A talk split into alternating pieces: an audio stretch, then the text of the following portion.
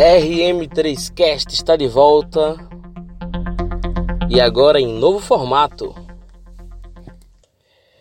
Pois é, agora nós teremos entrevistas, entrevistas com convidados, entrevistas com clientes, diretamente do consultório.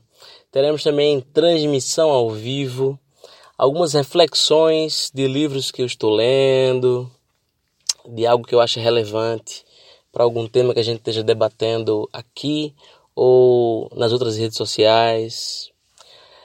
Resposta a perguntas, né? Que eu recebo muitas, muitas perguntas é, através do, do direct, através do WhatsApp também. Então, juntar algumas delas e responder por aqui. E algo muito interessante que é o tema de hoje, que são os casos clínicos. Pois é. Os casos clínicos, eles são bem interessantes, porque à medida que eu falo de algum caso clínico, as pessoas se identificam. À medida que eu falo de algum caso clínico com outros colegas que são terapeutas, eles também se identificam e acabam sendo ajudados porque de repente eles, eles é, pegam algum caso parecido, às vezes um caso idêntico, e eles já sabem mais ou menos o caminho. Caso eles nunca tenham pego, né? Lógico. Então eles já vão saber mais ou menos o caminho. Eles vão lembrar, poxa, Raoni fez daquela forma. Então acho que eu vou seguir para ver se funciona. É, dessa, dessa maneira que ele fez e tal. E já é um caminho, né? Logicamente, que a gente tem que é, respeitar a unicidade do ser. Não somos robôs, né? Então, o que funciona para um pode ser que não funcione para outro. Porém, já é um caminho. E à medida que eu fui é, conversando, preservando sempre, lógico, a ética não me permite que eu fale o nome da pessoa, mas da pessoa que eu estou tratando, né? Mas à medida que eu fui falando desses casos clínicos, em palestras, em rodas de conversa, é, com amigos e até para outros clientes também. À medida que eu fui falando, eu fui vendo que isso ia ajudando, ajudando, ajudando. As pessoas iam se identificando. E até eu mesmo me identificava com algumas coisas. Então eu decidi trazer ele nesse, nessa reabertura do RM3Cast para vocês. E eu vou falar de um caso clínico específico que eu atendi há alguns dias atrás. Então, Sejam bem-vindos ao Casos Clínicos.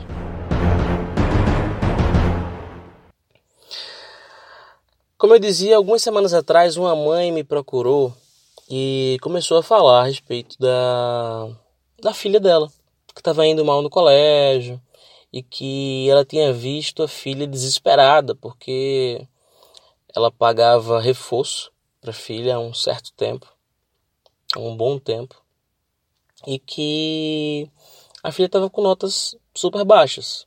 Então ela foi e tirou a filha do reforço. E viu a primeira vez, primeira vez na vida, filha desesperadíssima, desesperadíssima, porque não ia estar mais no reforço.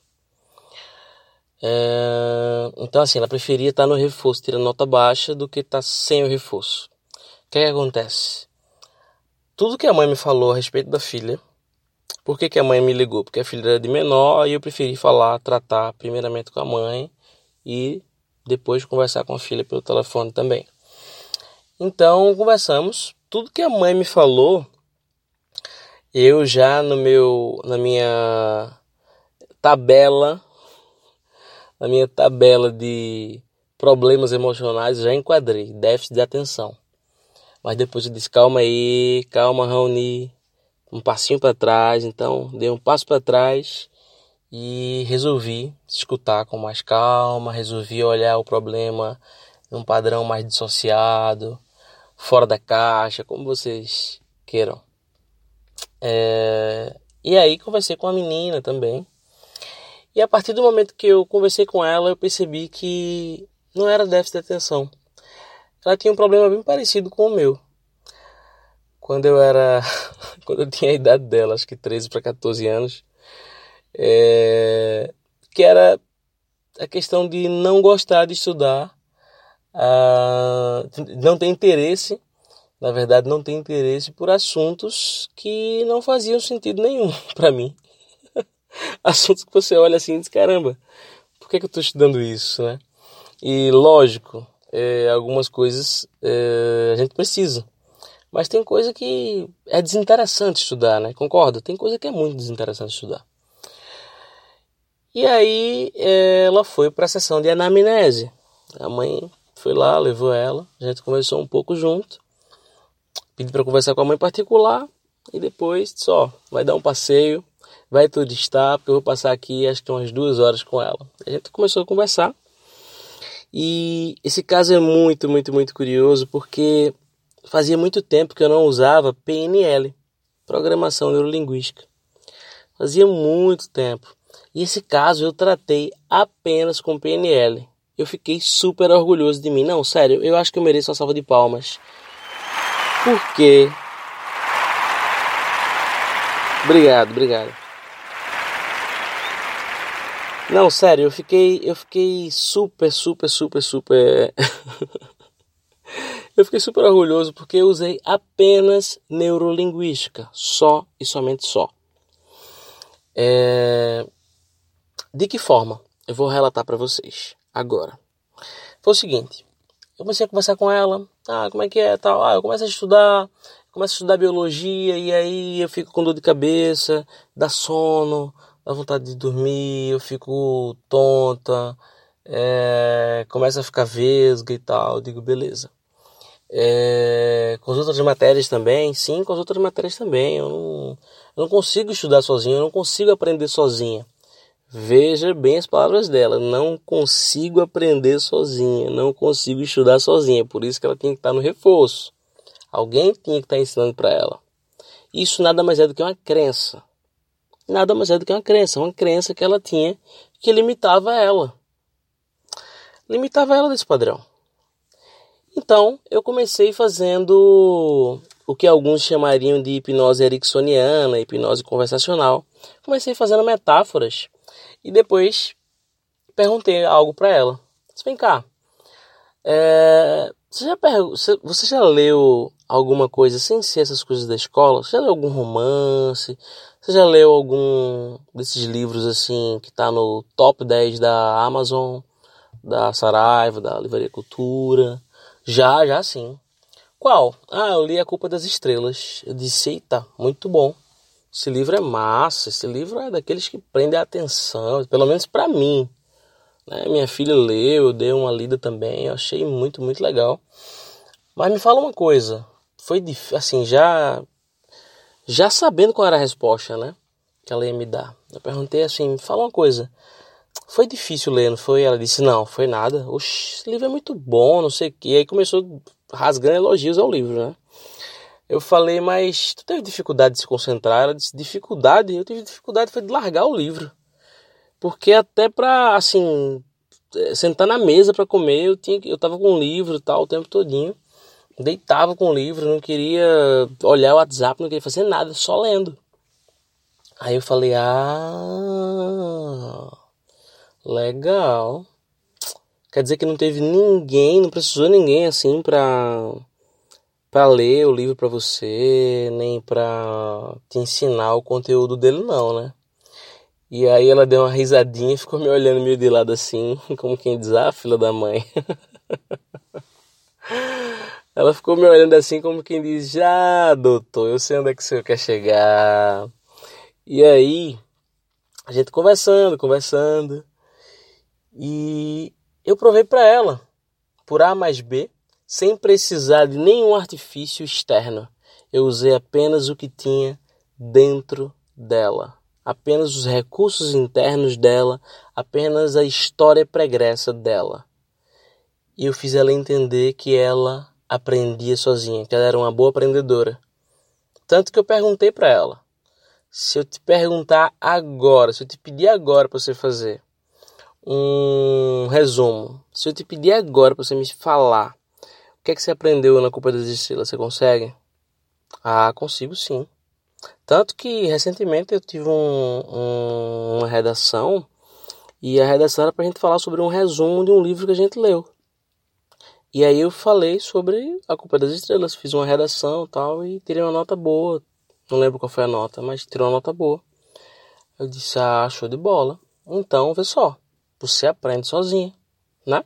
Não precisou de ninguém e tal. E aí comecei fazendo várias perguntas e fazê-la refletir. Muitas vezes a gente generaliza. E na verdade, na verdade, alguns problemas eles só estão geralizados, eles não estão generalizados nas nossas vidas. Isso serve para tudo, gente. Isso é o começo da reflexão que eu quero tirar desse caso clínico. Isso serve para tudo. Muitas vezes as pessoas chegam com relatando que tem ansiedade. E eu gosto logo de quebrar o padrão, gosto logo de quebrar o clima. Eu digo, vem só, é, você tem ansiedade, você comprou aonde ela? E aí, ou a pessoa fica me olhando com cara de assim, esse cara é doido. Ou então a pessoa cai na gargalhada. Mas de um jeito ou de outro eu quebro o padrão. Ah, eu tenho depressão. Foi, você conseguiu aonde? Onde é que você achou? Onde é que você comprou essa depressão? Porque nós nascemos perfeitos. E para a neurolinguística, já que eu estou falando tanto dela, nós aprendemos isso com o tempo. O mundo nos ensina a ser ansiosos, o mundo nos ensina a ser depressivos, o mundo nos ensina a ser estressados e etc, etc, etc. Então, o que acontece? A gente não é ansioso 100% do dia.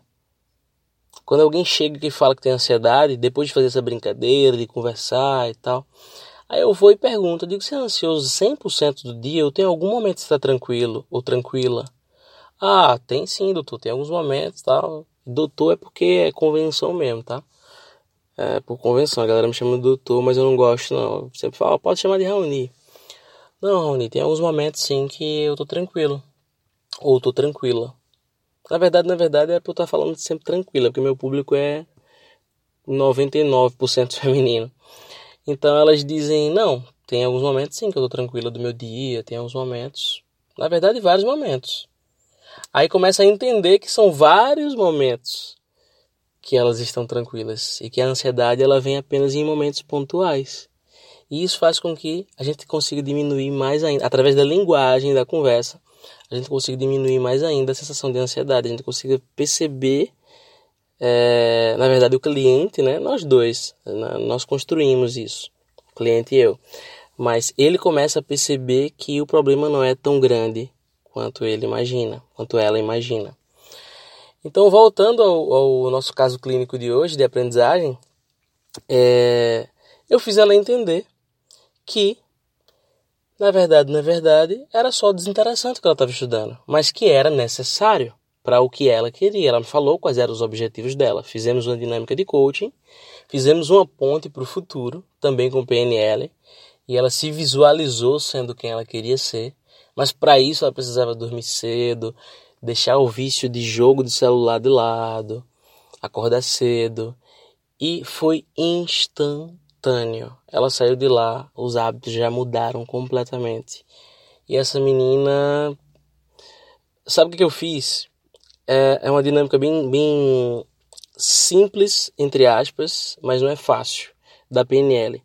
Eu peguei as submodalidades sensoriais de tudo que tinha de bacana, de tudo que tinha de, de gostoso no, no livro que ela leu, Na Culpa das Estrelas, e peguei essas submodalidades, analisei com calma e modifiquei e coloquei para as outras matérias.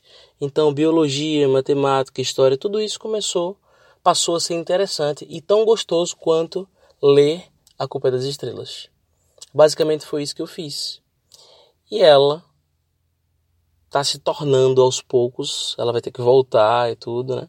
Mas ela está se tornando aos poucos uma excelente estudante. Então, gente, basicamente é isso. O caso clínico de hoje é esse. Tudo que ela tinha era uma crença que limitava ela. E a partir do momento que ela quebrou essa crença, ela começou a se tornar. Ela começou a, a, a criar nela, despertar nela, essa estudante de excelência. Espero que vocês tenham gostado e até a próxima!